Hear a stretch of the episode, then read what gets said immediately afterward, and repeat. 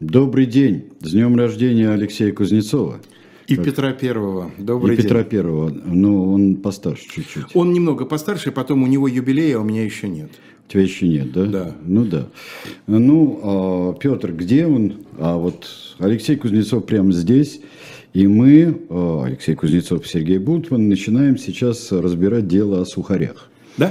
А я не понимаю, как сухари могут быть вредными? Это что такое? Ну вот, эм, я предлагаю сейчас попросить Василия Александрова, нашего сегодняшнего звука- и видеорежиссера, дать первую картинку, и вы увидите не очень хорошего ка- качества фотографии, но, к сожалению, я не нашел э, лучше, э, но видно, тем не менее, что человек на фотографии не мне говорить, но хорошо упитан. Ну да. Хотя, казалось бы, сухари – диетическая пища, да, особенно ржаные сухари. А между Но тем... он как-то опосредованно на сухарях, Да, наверное. в его упитанности опосредованно сухари. Да, да, сыграли да. определенную роль, но нельзя сказать, чтобы он сам их много ел. Я, по крайней мере, не думаю. Перед нами князь Дмитрий Дмитриевич Оболенский. Э, Самый большой вклад в русскую жизнь, которого, наверное, все-таки заключается в том, что именно он считается наиболее очевидным, наиболее вероятным прототипом Стива Облонского из Анны Карениной. Он э, действительно был в... Похож на Стива Облонского. Ну, на самом деле, вот вылитый. действительно- Переодень цивильный его и вылитый. Действительно, э, собственно говоря, э, практически нет сомнений в том, что Лев Николаевич, который относился к ним очень хорошо, э, вот он изобразил, конечно, Стива далек от идеала, но в нем много симпатичных человеческих черт. Он человек добрый, он человек легкий, да, он хороший приятель, он хлебосольный Ну хозяин. да, есть привычки какие-то. Ну, э, ну, же, ну что Ну же, да, это от ну, живости характера. Да, совершенно Да. верно. Да. Вот эм, э, Дмитрий Дмитриевич эм, значит, э, был известный э, высококвалифицированный лошадник, и, собственно говоря, э, должность главная, которую он занимал, он был управляющий царскими конюшнями, то есть человек близкий к власти. А тут случилось вот что. В 1877 году, когда русская армия э, приняла активное участие в русско-турецкой войне, Деосманизация Балкан. 1978 года, да, для помощи нашим, так сказать, балканским братьям по вере и славянству, выяснилось, что русской армии много чего не хватает, я имею в виду в материальном плане, и в том числе возник и сухарный кризис тоже. Вот почему нельзя было держать, так сказать, под ружьем потребное количество сухарей, продукта длительного хранения, принадлежащих условиях, мне сказать трудно, но вот как обычно война, ну как снег в ноябре в Москве, она случилась неожиданно. Но там еще, да, там были проблемы, э, все оказались немножко не там, где хотели, не с такой... Это правда, да. и, но дело в том, что высоковато. проблемы были не только с доставкой, скажем, с равнины на Шипкинский перевал или еще куда-то, а в принципе этих сухарей не хватало. Потому что, как выяснилось, э, к этому времени э, основным поставщиком, эм, точнее основным производителем армейского сухаря был обычный крестьянин, а у него скупали мелкие, так сказать, э, всякие э, гешефтмахеры, да, тем более, что действительно в западных районах в основном были еврейские э, мелкие торговцы. Они скупали, накапливали маломальские значительную партию и продавали ее интендантству. А дальше просто иллюстрация к теории Адама Смита. Резко подскочил спрос, производитель крякнул, предложение засуетилось и выкатил, естественно, новые цены. Э, Известно, что во многих местах этой войны солдаты испытывали лишения, помимо, собственно, военных, еще им не хватало все- все- всего необходимого. Ну, русский солдат, как известно, так сказать, привык к тому, что про него забывают самые ответственные моменты. Как-то, что называется, из топора кашу сварили, перемоглись и даже выиграли войну. И интендантство в Петербурге э, решило в кое веки раз сделать выводы и дало указание местным интендантствам, то есть в округа военные, э, перейти на э, другого, качественно другого поставщика. Не дробите заказы, не дробите подряды, ищите поставщика, который мог бы поставлять по контрактам сразу большие промышленные партии. И вот узнав про это от своих знакомых военных, э, князь Оболенский решил немножечко подзаработать, поскольку вел он образ жизни настолько широкий, что даже, в общем, немалых семейных средств ему на это категорически не хватало. Он получил подряд по знакомству на поставку 1 миллиона 100 тысяч пудов армейских сухарей. Пудов сухарей. Пудов. Вы я посмотри, это, они же перев... когда высушиваются, да. Конечно. Да, да, да. Это, это уже легкие. сухарей. Я перевел это в более нам понятные а, значит, э, меры веса, и получилось 17 600 тонн. А про объемы я очень хорошо себе представляю, потому что в моей жизни был эпизод плотного взаимодействия с большим количеством именно армейских сухарей. 14 э, декабря несчастного 88 года я с группой моих товарищей, студентов МГИМО, мы сколотили такой отряд, и благодаря там самым, самым разным знакомствам нам удалось э, подселиться на военный борт, который из Жуковского летел в Армению, в Спитак на спасательные ну, да. вот эти вот работы, и мы летели, собственно, мы сидели прижатые грузом к стенкам вдоль стенок, стенок на лавочках, это Ил-76 был, а все остальное пространство до потолка заполняли армейские сухари, которые, так сказать, тоже летели э, в помощь пострадавшей Армении. И вот весь объем Ила-76 это 7 тонн армейских сухарей. А здесь 17 с половиной тысяч тонн. То есть нужно две с половиной тысячи Ил-76, чтобы перевести то, что должен был изготовить э, Дмитрий Дмитриевич. Спойлер, их тогда не было вообще. Конечно. Более того, еще один спойлер. И у Оболенского их не было, и даже в принципе. Дело в том, что э, он получил, конечно, этот подряд в нарушение всех мыслимых и немыслимых правил, потому что у него даже не потребовали Э, представить обеспечение, то есть доказательство того, что он способен его выполнить. Угу. Нет, если бы он был знаменитый, скажем, хлебозаводчик, да, на это можно было. Мы знаем, что а у него завод хлеба было х... Э, не промышленным, конечно, нет. Только не промышленным. Нет, промышленного не было, хлебокомбинатов не было, конечно. Вот. Что он сделал? У него не было даже капитала на это, на все. И тогда он пошел на аферу, которая заключалась примерно в следующем. Кронштадтский банк выдал ему под ничто, под векселя, под долговые расписки, выдал ему то, что сейчас называлось бы сберкнижками, то есть листы, показывающие, что у него в этом банке находятся значительные средства. Такие листы, как любые ценные бумаги в то время, имели самостоятельное хождение, как векселя. Их можно было продать. И он пустился в путешествие. В основном... То есть его капитал некий был поделен а, между листами, вот часть была. Но да? капитал этот мнимый, он этот капитал представил в виде векселей. Так. Когда Кронштадтский банк придут ревизовать, то при уставном капитале в полмиллиона в кассе найдется 500 рублей. Вот живых денег 500 рублей. И так. руководство банка сядет. Хорошо. А Дмитрий так. Дмитриевич выкрутится. Ну, что, он, что он делал дальше? Так. Он с этими своими сберкнижками отправился в широкие, так сказать, э, дружелюбные э, южные регионы, типа Воронежа, вот в те края, в Тамбов.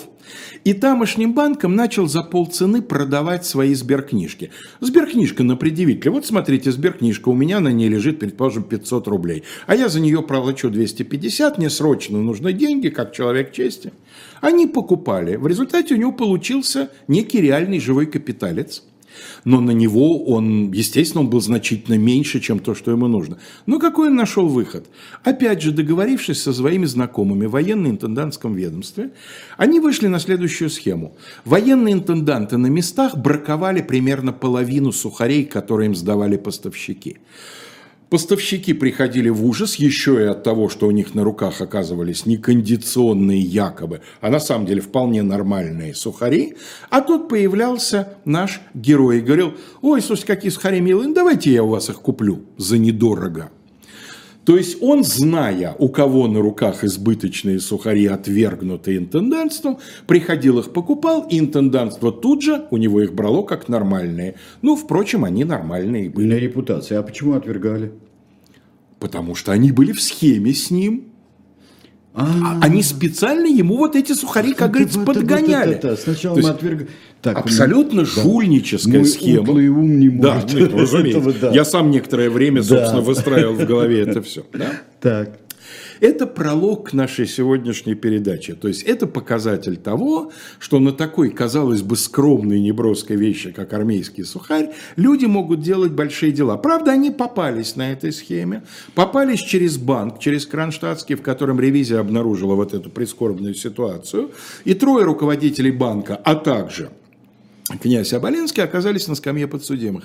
Но князя Оболенского отмазал, буквально отмазал один из лучших, величайших адвокатов России того времени, Александр Иванович Урусов, который выставил дело так, что князь сам стал жертвой мошенников.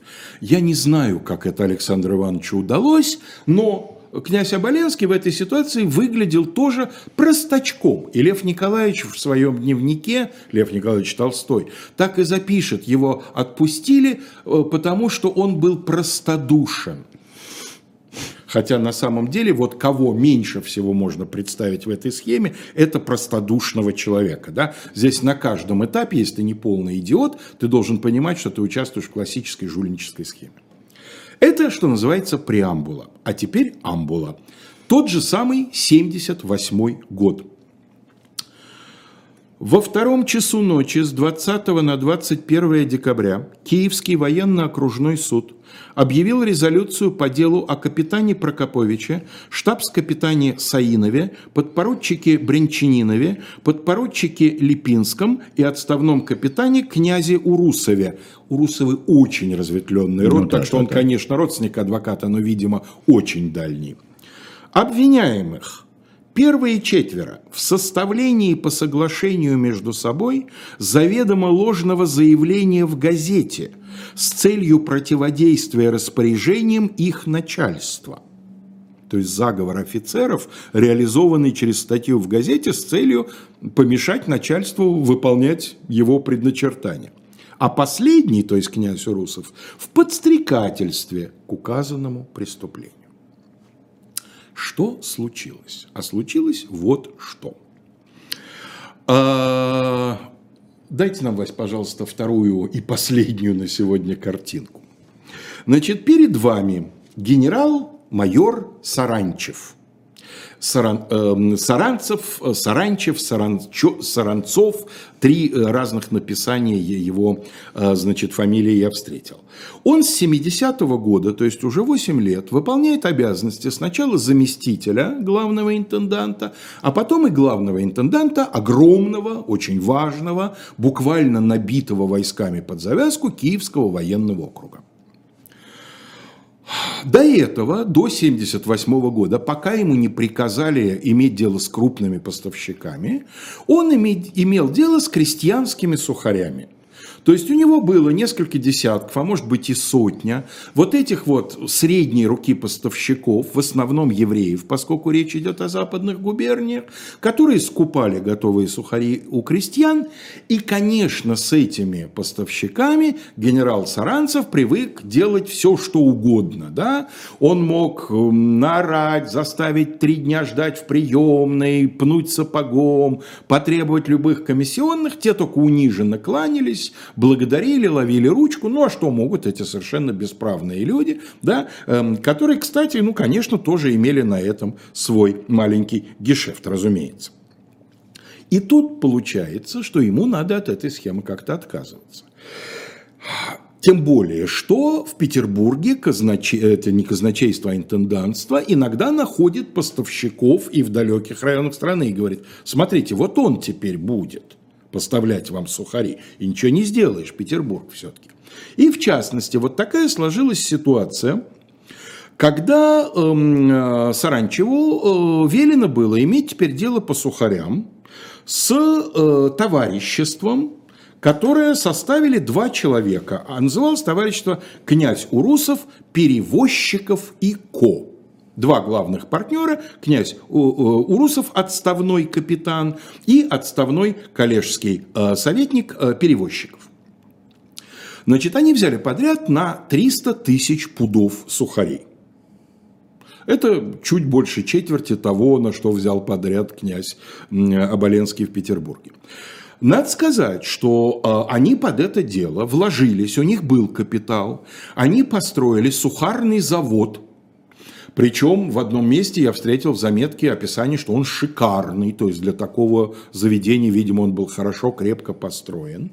Значит, что собой представляет сухарный завод? Две основных стадии производства. Первое – изготовление хлеба, то есть там Печет, уже... Да, печется хлеб, обычный нормальный То есть хлеб. печется хлеб, э, который уже потом пойдет на сухари. Да, да? а он потом... Они привозятся откуда-то? Нет, нет, нет, печется хлеб определенного угу. стандарта, поскольку этот завод, тут очень важно, чтобы каждая буханка была примерно одного размера, примерно одного веса, да, не вручную же это резать потом угу. на сухари, значит, там какая-то резалка стоит. Значит, после чего тут же на этом же заводе свежеиспеченный хлеб нарезался на, на порции, на порционные сухари, они отправлялись во второй цех, в сушилку.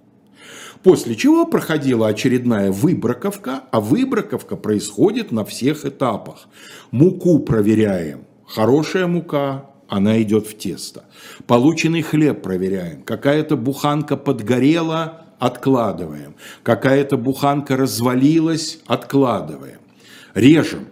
Какой-то кусок вышел неоляпистый, откладываем. Хорошие куски идут в сушилку. Что-то подгорело, что-то треснуло. Опять же выбраковываем.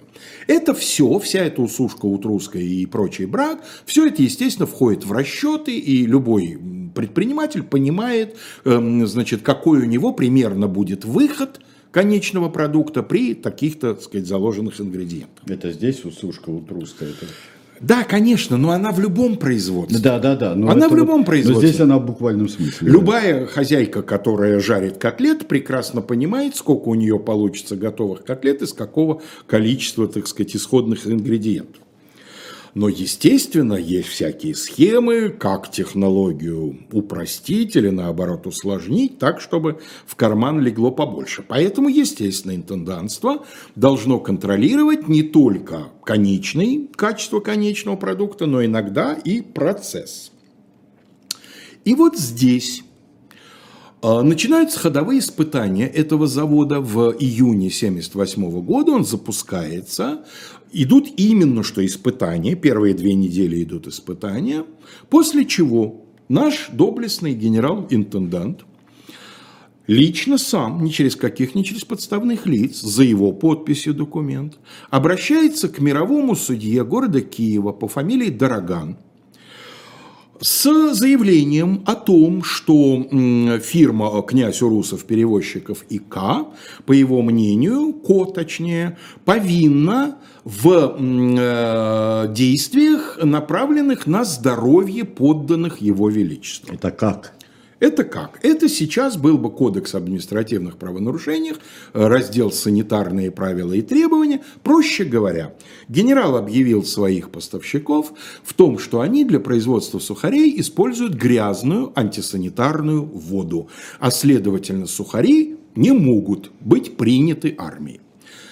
На это ему еще даже никто возразить не успел, но прямо в заявлении он пишет, ну, он же понимает, что ему может сказать судья, человек гражданский, ему не подчиняющийся. Он прямо пишет, да, конечно, военная приемка принимает только кондиционные сухари, поэтому э, как бы некоторые могут подумать, что ну и что, вы их не принимаете, на вас ответственность, раз вы их приняли, значит вы их считаете нормальными. Но, пишет генерал, сухарей-то много, Мои офицеры-то не могут каждый попробовать, да? Поэтому часть вины, причем большая часть вины, лежит на производителях. Что такое мировой судья? Я напомню, что Великая судебная реформа 1964 года создала для рассмотрения гражданских и уголовных дел два разных уровня судов, две юрисдикции. Есть мировые суды и есть суды коронные – у нас сейчас тоже есть мировые, районные суды субъектов, но у нас они сейчас Районные выстроены... это в рифму просто с коронными, да? Видимо, да. Ну, да. А, у нас сейчас это одна система. Мировой суд – первая инстанция, вторая инстанция – районный суд, да, если там дело мелкое. А тогда это две разные юрисдикции, они не пересекаются. Незначительные дела попадают по первой инстанции к мировому судье, Апелляционная инстанция – съезд мировых судей этого округа. Он регулярно собирается, рассматривает апелляции. Кассационная – последняя инстанция – правительствующий сенат. А для более значительных гражданских и уголовных дел коронные суды, окружной суд первая инстанция, судебная палата апелляционная инстанция и тот же Сенат кассационная. То есть в Сенате сходятся две этих не пересекающихся до этого юрисдикции. Господин судья Дороган от всего, что в процессе, так сказать, процесса он узнает, приходит совершенное недоумение. Потому что на процессе вообще ну, мировой судья не привык к каким-то громким, долгим, сложным, склочным делам. Мировые суды для того и были созданы, чтобы разгрузить профессиональные коронные суды от э, мелочевки, от рутины, которая ну, не требует высокой юридической квалификации. Тут ему досталось дело мало того, что непростое, но еще и очень-очень склочное. Процесс еще не начался, а в газете «Киевлянин» появляется сначала одна статья, а за ней вдогонку другая статья. И чтобы вы понимали уровень и тон статей, я вам кусочек из второй статьи прочитаю. Первая статья была о том, какие плохие сухари, какие плохие люди у русов и перевозчиков делают и пытаются втюхать армии. Почувствовав, видимо, что первая получилась не очень убедительной, пишется вторая. В дополнение к тому, что в «Киевляне» не сообщено в 80-м номере о сухарях товарищества князь Урусов, перевозчиков и ко, один из членов экспертов, один из участников экспертной комиссии. Членов экспертов? Да, членов экспертов. Я обогатился. Через дефис, да? Через дефис. Да, бывает член-корреспондент, через дефис, а член-эксперт. Некоторым экспертам, мне кажется, очень подходит. Профессор Алексеев, профессор Киевского университета, прислал в редакцию следующие данные относительно качества сухарей. Вот уже заказной статьей пахнет вот просто густо-густо, да, тем более в «Киевлянине». «Киевлянин» не та газета, которая стала бы печатать э, про какие-то производственные проблемы. «Киевлянин» – популярная газета, явная заказуха. Уже наружный вид их, сильно кислый вкус, хрустенье на, на зубах, трудноразмокаемость через дефис. И падение на дно в сосуде с водой, я об этом не думал, но качественный сухарь должен плавать на поверхности. Если, качественный, если сухарь тонет, он некачественный указывали на их недоброкачественность. Подробный же анализ их показал положительный вред и негодность их. Оказалось, что сухари товарищества содержат более 1,8 своего веса, или э, более 1, более 1 восьмой своего веса, то есть Веса, они да, тяжелее, ага. чем положено, и около 13% ненормальных составных примесей, а именно большое количество клетчатки, то есть мекины, э, всяких вот стеблей, вот этого вот всего вот ерунды, которая, кроме зерна, которая не должна попадать в хлеб, естественно. И до 4,5% песку и глины. Ненормальное содержание клетчатки, понятно, так как в сухарях товарищества, как приготовленных из непросеянной муки, находится масса отрубей, мекины овсяной, ячной, просеной, кусочки соломы, даже целые колосья и т.п. Ну и дальше в том же духе. Да нет, ну что, острая статья в интересах потребителя. Конечно. Почему заказуха сразу? А дело в том, что на заводе с момента начала его работы работала комиссия военного ведомства не в связи с как, а именно потому, что новый завод, новый поставщик. Поэтому в плановом порядке с самого начала, прямо с момента испытаний, э, на заводе находилась комиссия из пяти офицеров интендантского ведомства во главе с целым подполковником. Его фамилия Куявский. И четыре члена комиссии, за исключением подполковника Куявского, сочли себя очень обиженными этой статьей, потому что они-то подписали положительное заключение о сухарях. Сухари нормальные, производственный процесс нормальный, все требования соблюдаются.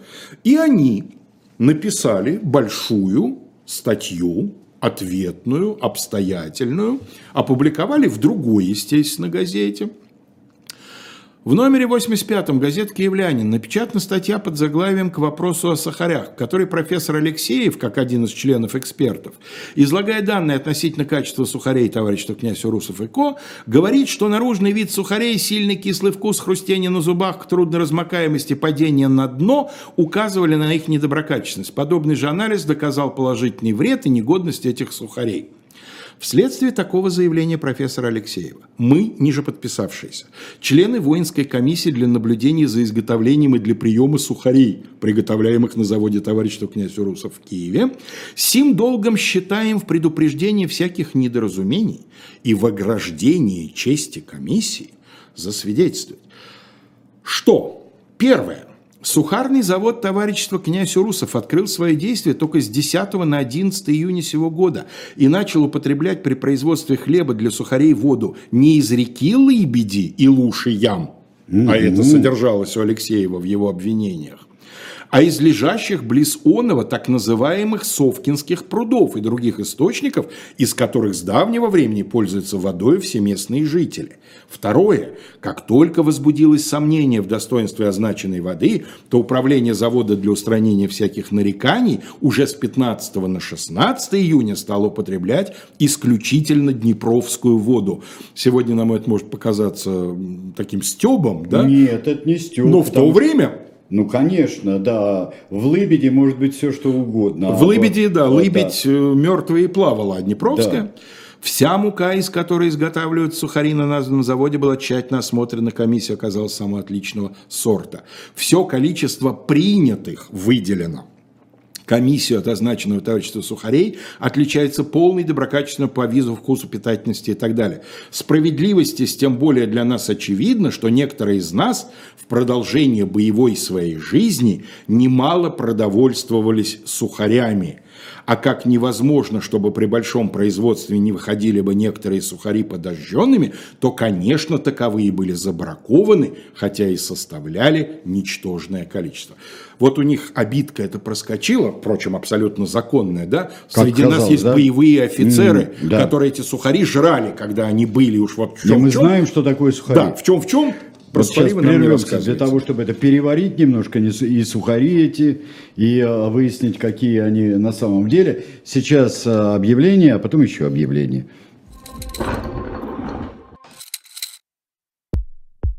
У нас есть парадоксальная ситуация. Это непросто, потому что останется в истории. Ну, Владимир Борисович, вы прям как ребенок. У вас есть лучшие средства обороны? Нету.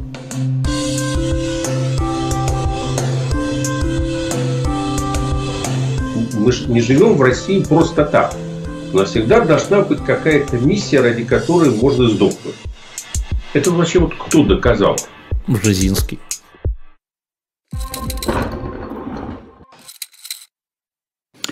Ко всему э, сказанному я еще хотел одно объявление сделать. У нас сейчас на shop.diletant.media у нас вся серия Бориса Акунина э, «История российского государства». Вся серия.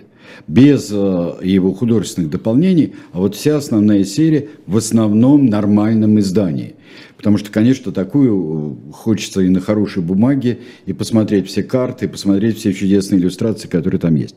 Что мы извлекаем оттуда? Извлекаем из первого тома, можно ли доверять и вообще как можно обходиться с повестью временных лет, и что такое телефонная книга русских удельных князей, как это было.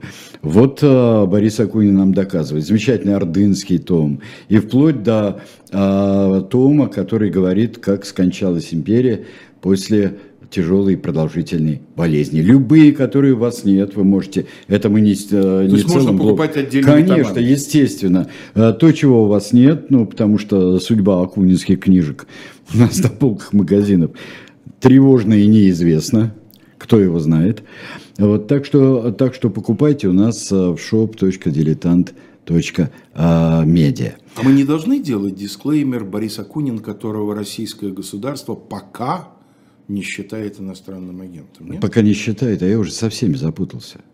Или уже считает, я тоже. Я уже, я уже запутался. Ну хорошо. Вот ты знаешь, вот здесь идет большая, э, большой разговор параллельно еще у нас в О чате. сухарях. О сухарях. да. Я понимаю. И кто с какими сухарями имел дело, как в армии, когда служили, там, как а, вот об стол а, а, разбивали там сухари.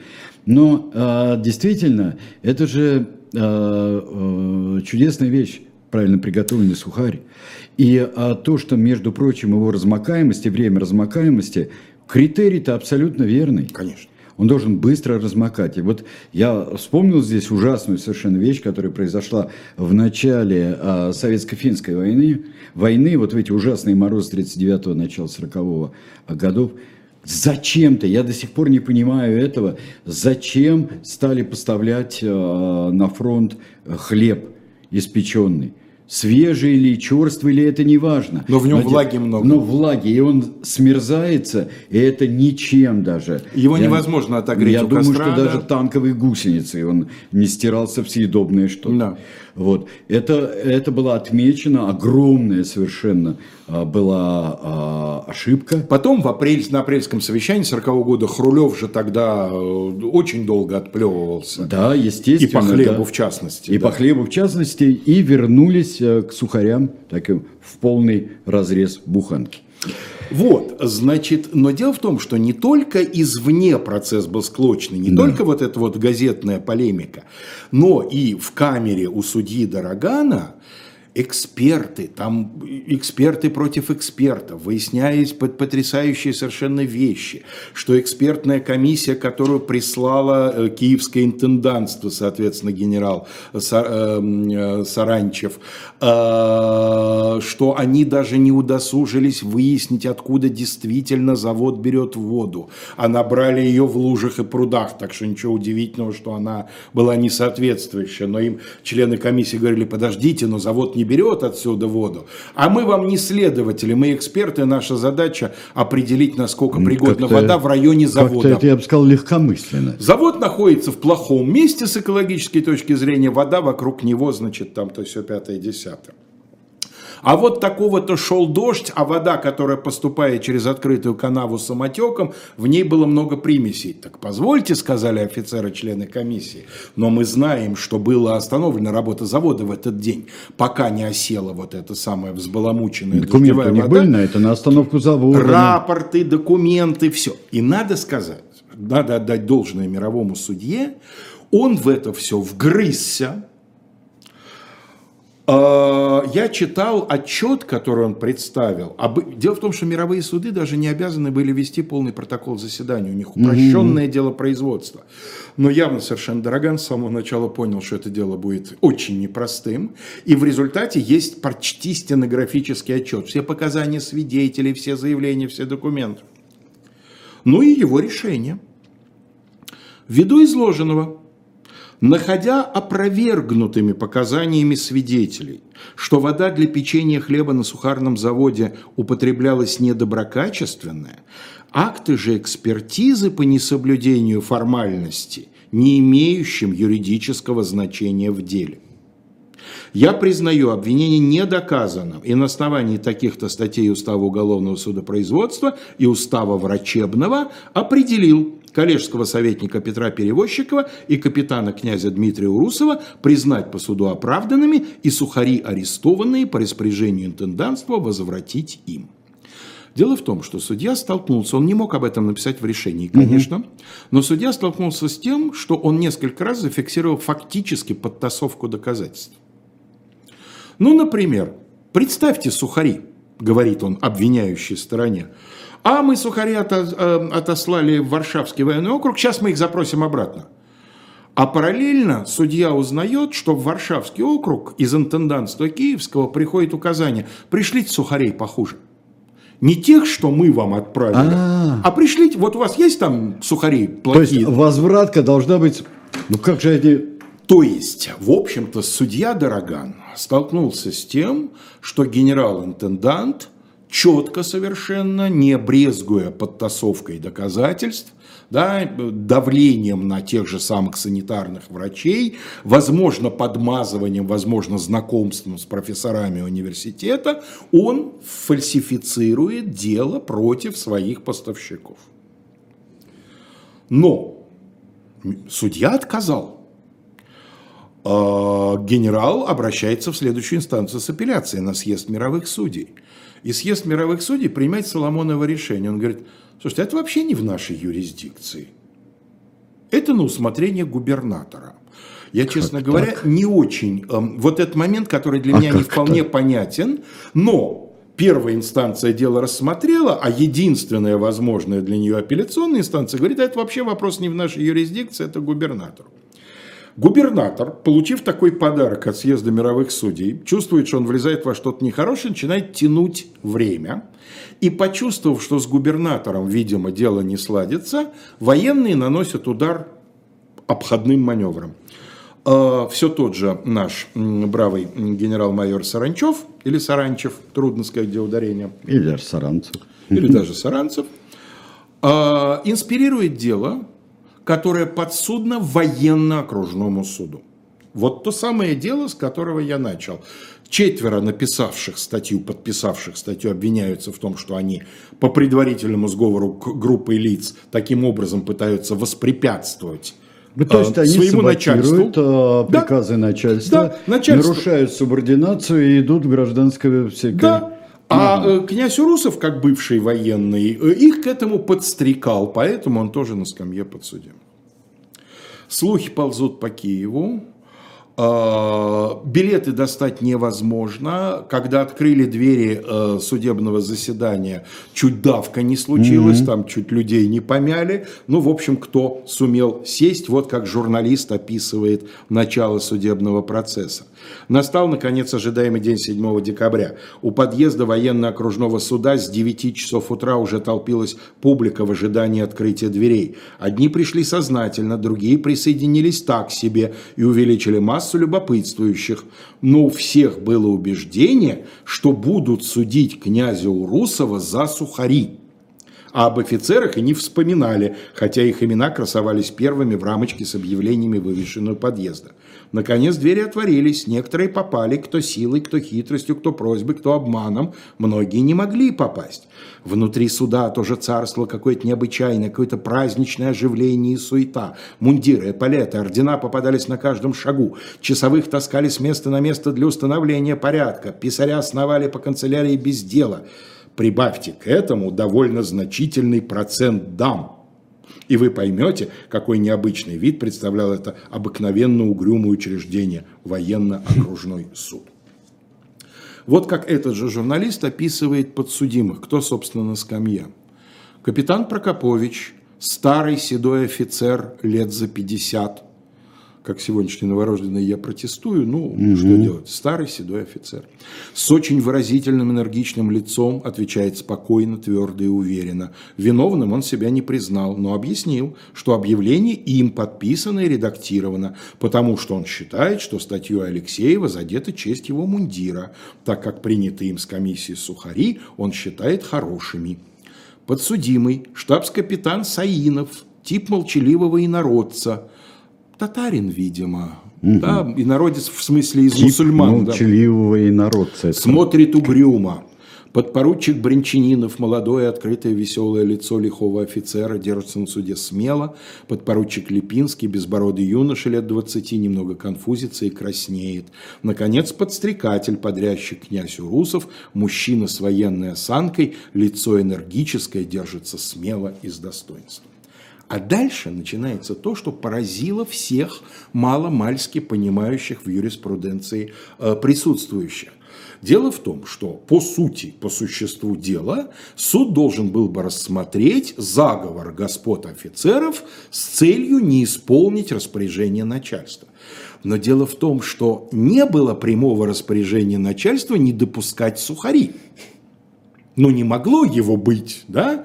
Оно, может, как-то подмигиванием и округлыми жестами рук и было передано, но в виде приказа, естественно, генерал-майор э, Саранчев не мог его отдать, да, потому что комиссия должна была своим выводом прийти независимо. А ежели нет, то тогда что они нарушили? в процессе возникшей газетной полемики действительно можно воспринять э, статью Алексеева как покушение на честь мундира. Тогда не такие вещи воспринимались. Известен случай, когда штатский случайно положил на погон офицеру значит, эм, в трактире руку, тот сказал «извольте убрать», а штатский начал шутить и был застрелен. Ну да, как Олесь Золотарев пишет, за это честь моей пуговицы. Ну, на самом деле, вот, да. офицеров приучали так воспринимать. Да, да. А тут на самом деле поставлена под вопрос, по сути, честность, потому что во всем этом самом, во всей статье, естественно, сквозит намек, что не просто так они закрывали глаза на все эти санитарные нарушения. А как же вы считаете? Но вместо этого Выяснил, что киевские обыватели это были правы. Судить будут у Русова за сухари. И пошла опять бесконечная вереница свидетелей, возчики, которые возили муку, значит, крестьяне, которые там давали показания, что они видели, откуда брали воду и так далее, и так далее. То есть суд занялся абсолютно не своим делом, он начал рассматривать уже закрытое сухарное дело, пересматривать его по существу. Какой же э, настойчивый-то их благородие Более того, дел, делали в общем... Даже превосходительство, я бы сказал. Превосходительство. Превосходительство, да. Делали, в общем, э, то есть неравенство сторон э, даже не особенно скрывалось. Вот такой яркий пример. Обвинение вызывает более 40 свидетелей и просит суд вызвать их повесткой.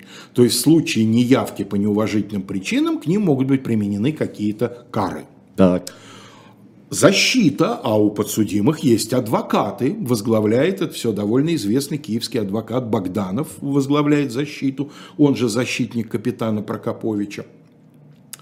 Значит, э, защита ходатайствует о вызове своих свидетелей, ей половину списка свидетелей рубят,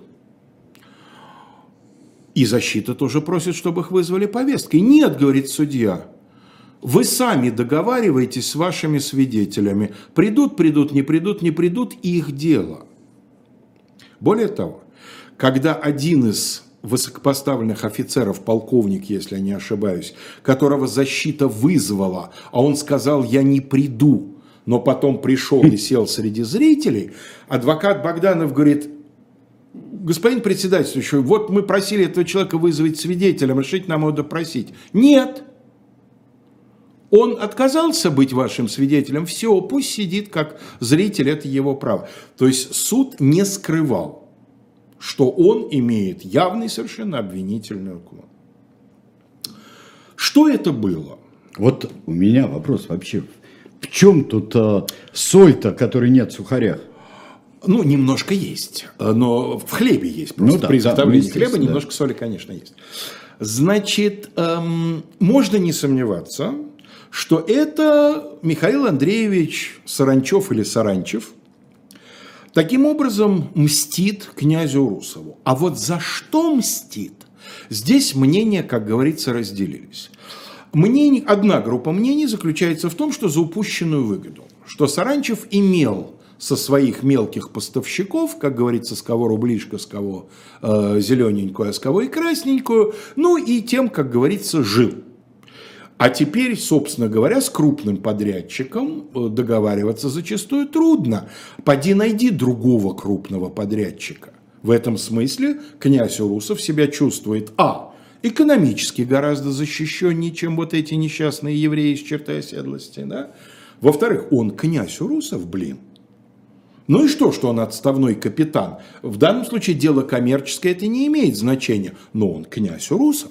Поэтому он разговаривает с генералом как минимум как равный. Да.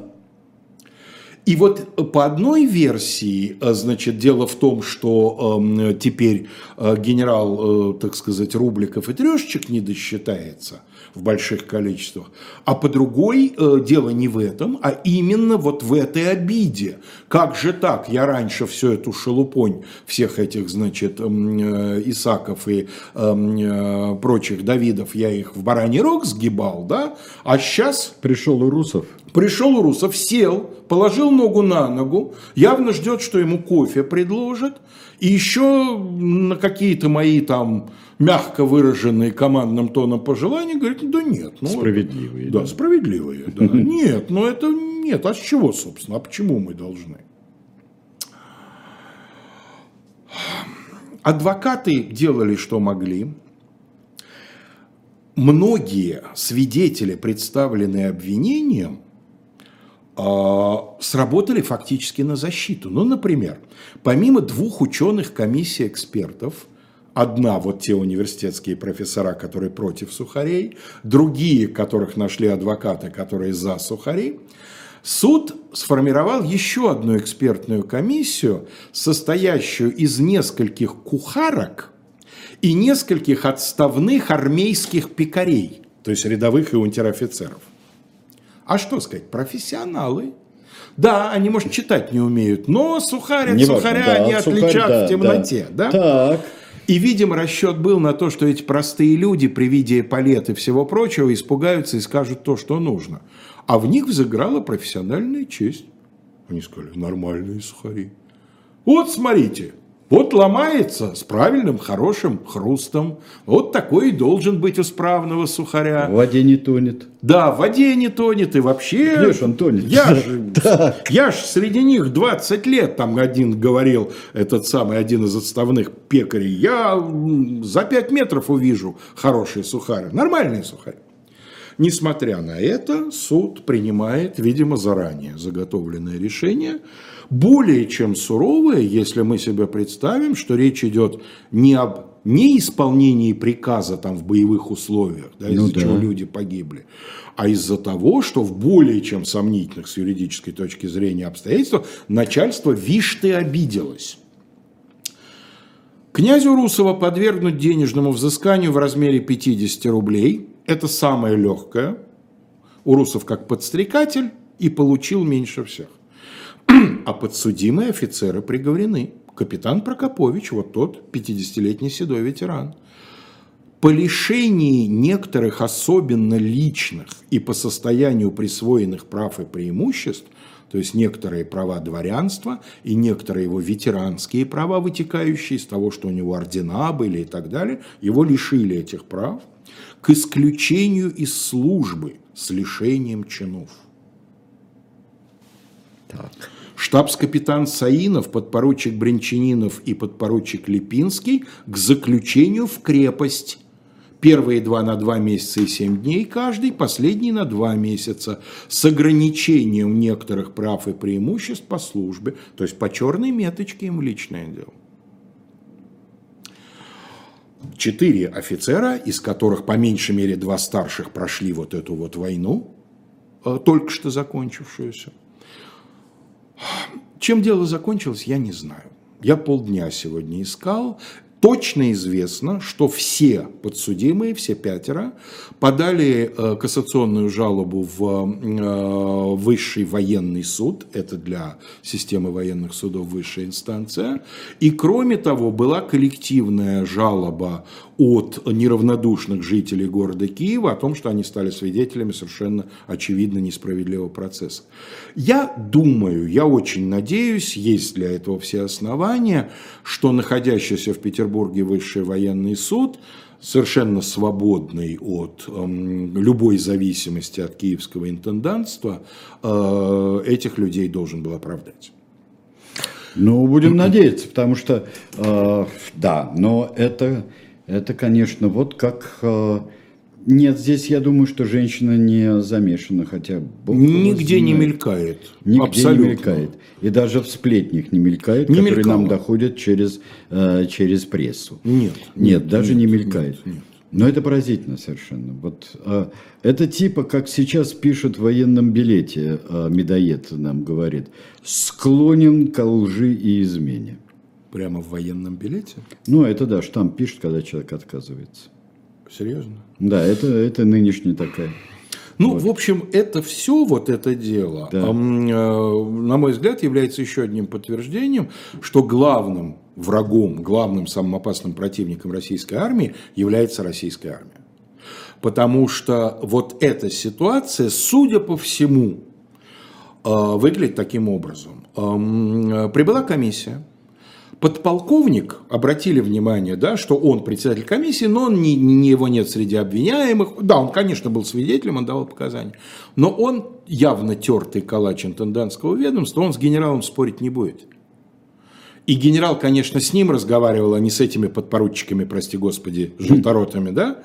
Но дальше он столкнулся с э, своими офицерами в своей комиссии, которые сказали, господин подполковник, ну нормальный же сухарит. Да?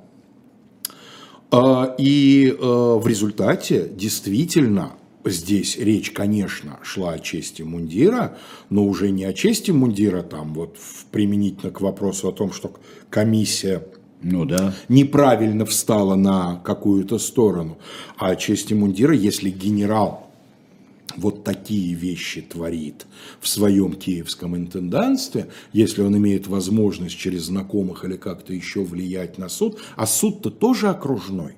Интендантство окружное и Киевский окружной военный суд. Значит, понятно, они все там, в общем, э, что называется, сослуживцы. Скорее всего, соседи по улице. Да? Ну и вот такая вот очень некрасивая история, э, которая, э, которую, собственно, я решил рассказать просто потому, чтобы мы понимали, что беды российской армии не вчера начались, и что во все времена тем не менее, на мой взгляд, в этой истории есть некое светлое пятно. Во все времена были офицеры, которые, несмотря на неприятности по службе, угрозу уголовного преследования и так далее, видимо, честно делали свое дело. За все это время, пока шла э, передача и шло изложение э, сути вот основного нашего дела, я с все большей ностальгией вспоминал несчастного Боленского, простодушного жулика Оболенского, вот, который там где подвел Кронштадтский банк и... Да, потому что простодушный жулик Оболенский, в общем, солдат, скорее всего, не подвел, потому что если бы его не схватили за руку, он бы вот этим своим способом потребное количество сухарей представил mm. бы, вот физически сухарей. Другое дело, что военному ведомству эти сухари бы стоили, они бы оказались золотыми. Ну да. Ну или, по крайней мере, серебряными. И, конечно, этих денег не хватило бы на что-то другое. И эм, э, дорогие сухари обернулись бы шинелями третьего срока службы, э, так сказать, и портянками пятого.